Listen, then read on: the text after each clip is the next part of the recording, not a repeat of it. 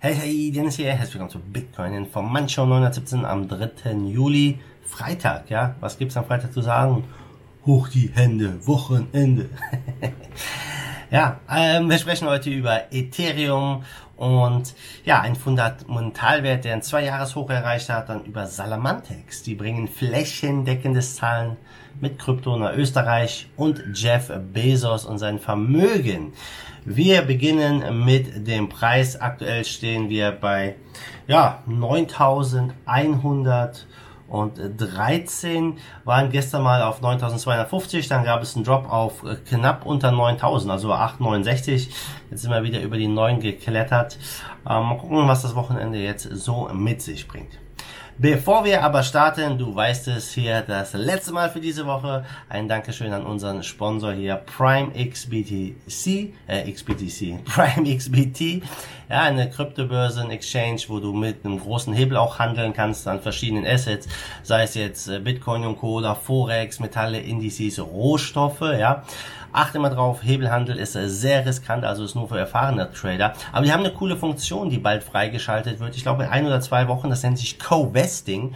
Da kannst du die Top-Trader dir angucken und deren Portfolio und deren Trades äh, kopieren. Und das ist eine ziemlich coole Geschichte, wie ich finde. Und du bekommst einen 35% Einzahlbonus auf deine erste Einzahlung. Der Link dafür ist in der Beschreibung. Starten wir mit Ethereum. Und Decentralized Finance, das ist, ja das äh, Wort des Tages, der Stunde, der Woche, des Jahres, ja, wie man sehen will. Und ähm, die, dieses Aufflammen von diesem Trend der hält ja schon ein bisschen länger an. Und auch Ethereum hat sich dieses Jahr recht gut entwickelt, über 70% Kurs plus in 2020, hat Bitcoin damit outperformed. Und äh, dennoch ist Ethereum noch weit entfernt von seinem All-Time-High. Aber wir haben ein Zwei-Jahres-Hoch ein neues Zwei-Jahres-Hoch von einem der Fundamentalwerte bei ETH und das sind die aktiven Adressen. Aktuell haben wir da knapp 500.000 aktive Adressen hier bei Ethereum. Das wurde zuletzt gemessen Ende 2017, Anfang 2018, also der Hype wirklich am größten war und ETH einen Kurswert von 1500 Dollar knapp erreicht hat. Und ja, jetzt äh, steht ETH mit äh, 227 Dollar, ich sag mal noch weit äh, entfernt davon. Aber es sind recht positive News, wie ich finde. Und auch Vice Ratings hat gesagt, dass ähm, äh, ja ganz viele ETHs abgezogen werden von Börsen und das hat auch mit DeFi zu tun, also mit Decentralized Finance, da es halt ja einfach viele neue Projekte in diesem Bereich gibt. Zum einen haben wir dieses Yield Farming, das habe ich mir noch gar nicht angeguckt, äh, aber das hat ähm, ja viel äh, ich sag mal, viel, für, für viel Furore gesorgt.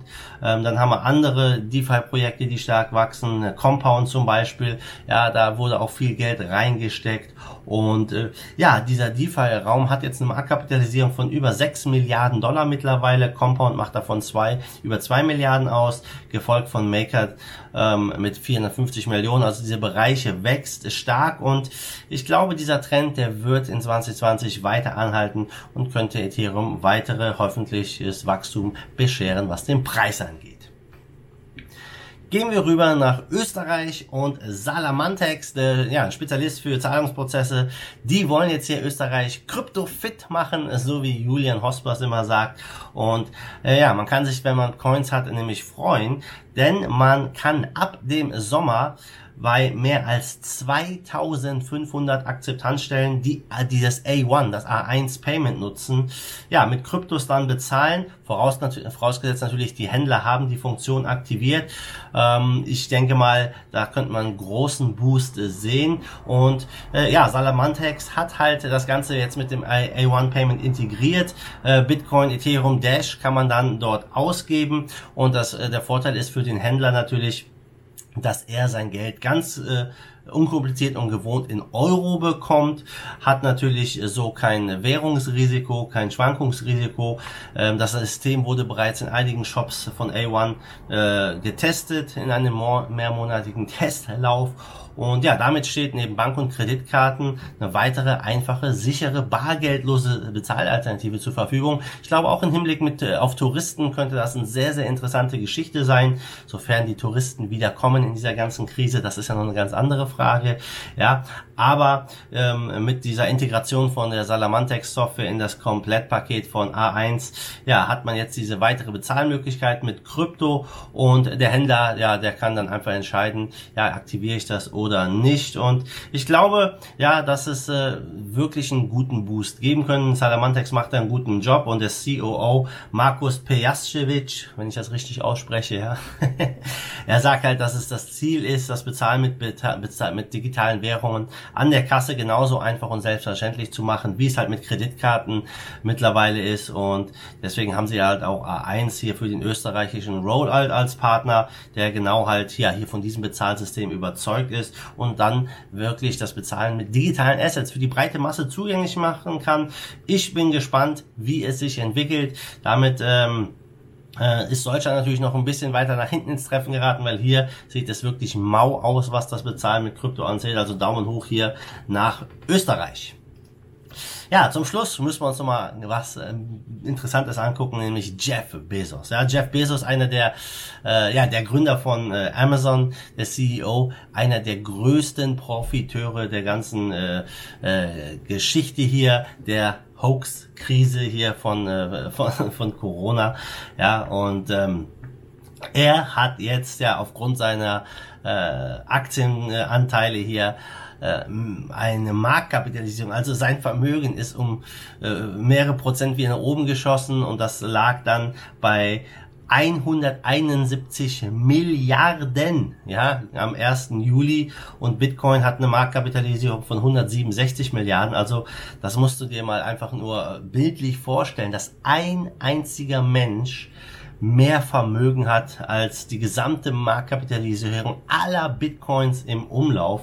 Und das ist natürlich eine unglaublich krasse Nummer. Es zeigt zum einen, äh, wie reich Jeff Bezos ist. Zum anderen zeigt es natürlich einfach, wie klein Bitcoin noch ist. Ja, wenn ein einziger Mann mehr Vermögen hat als die gesamte Bitcoin-Marktkapitalisierung. Das heißt natürlich nicht, dass er alle Bitcoins kaufen könnte, weil wenn er jetzt hier mal ein bisschen Geld reinschmeißt in, äh, in die Börsen und Bitcoins kauft, würde er Preis natürlich relativ schnell nach oben kaufen. Also ihr könnt ja auch niemals alle Bitcoins kaufen. Ähm, aber man sieht einfach, wie klein Krypto noch ist, wenn man das mit Gold ver vergleicht. 8 Billionen Mark. Ja, da sehen wir hier, wir sind wirklich noch am Anfang und äh, ich glaube, wir haben hier noch einen langen, langen Weg vor uns, bis Krypto im Mainstream ankommt. Ob es jemals wirklich so diese Bezahlmethode wird, ähm, von, von der eigentlich viele ausgegangen sind am Anfang von Krypto, das wird sich zeigen. Wir sehen Bestrebungen hier von Salamantex und von vielen vielen anderen Firmen, das wirklich in die Masse zu bringen. Aber ob die Leute dann auch wirklich damit bezahlen, ja, das ist eine ganz andere Frage. Im Moment ist der einzige Use Case oder der größte Use Case von Krypto Spekulation. Und äh, das Beste, was Krypto passieren kann, ist, der Preis geht hoch.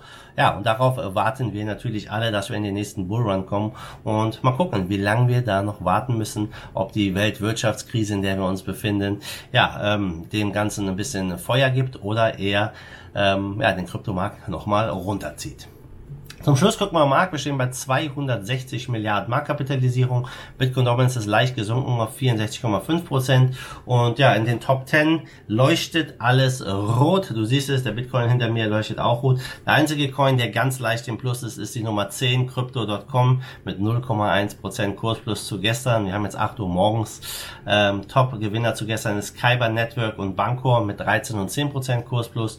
Top-Verlierer, das ist äh, Midas Touch Gold, ja, was auch immer das für ein, für ein Ding ist. Äh, auf äh, Market Cap stehen sie bei, auf Platz 49. Die haben 12% Minus gemacht.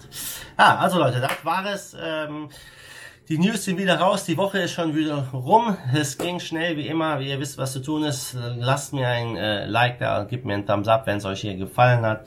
Und ja, dann wünsche ich euch ein wunderschönes, erholsames Wochenende und wir sehen uns dann ja bald wieder am Montag, um genau zu sein. Bis dahin, wie immer, macht gut, schwenkt die Hut. Let's fight the force of evil in Bitcoin and cryptocurrency we trust. Bam! say